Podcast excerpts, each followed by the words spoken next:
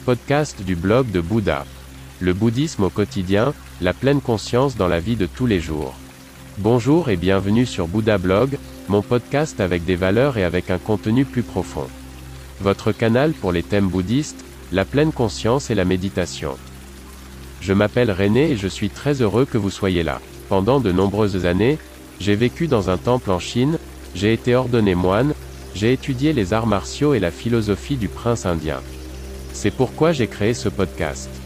Veuillez visiter mon site web, vous trouverez l'accès en bas de la description de ce podcast. Bonne écoute. Le gain au loto. Imaginez qu'un de vos amis ait gagné le gros lot au loto sans le savoir, par exemple parce que le billet ne se trouve plus ou qu'il l'a tout simplement oublié.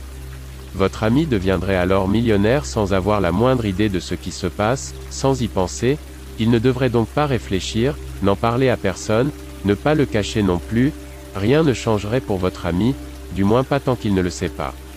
Il en va tout autrement lorsque votre ami est au courant du gain, des centaines de réflexions se mettent alors en place, le palais des idées s'emballe, que faire, à qui demander, la vie de millionnaire sera-t-elle toujours la même?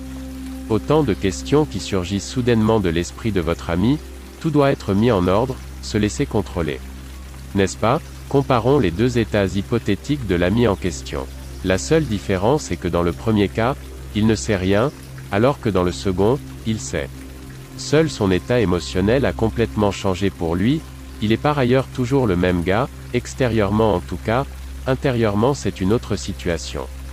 Un bouddhiste se comporterait, en théorie, comme dans le premier scénario s'il gagnait à la loterie, il ne changerait pas juste parce qu'il a gagné, quelque chose, mais il serait la personne qu'il était avant.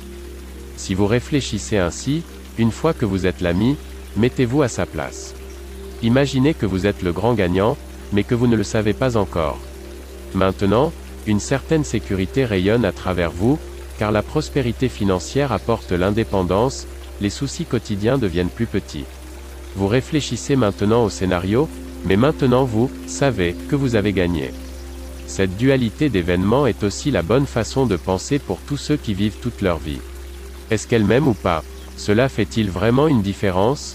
Ce qui compte, ce sont vos sentiments, sans exiger de contrepartie.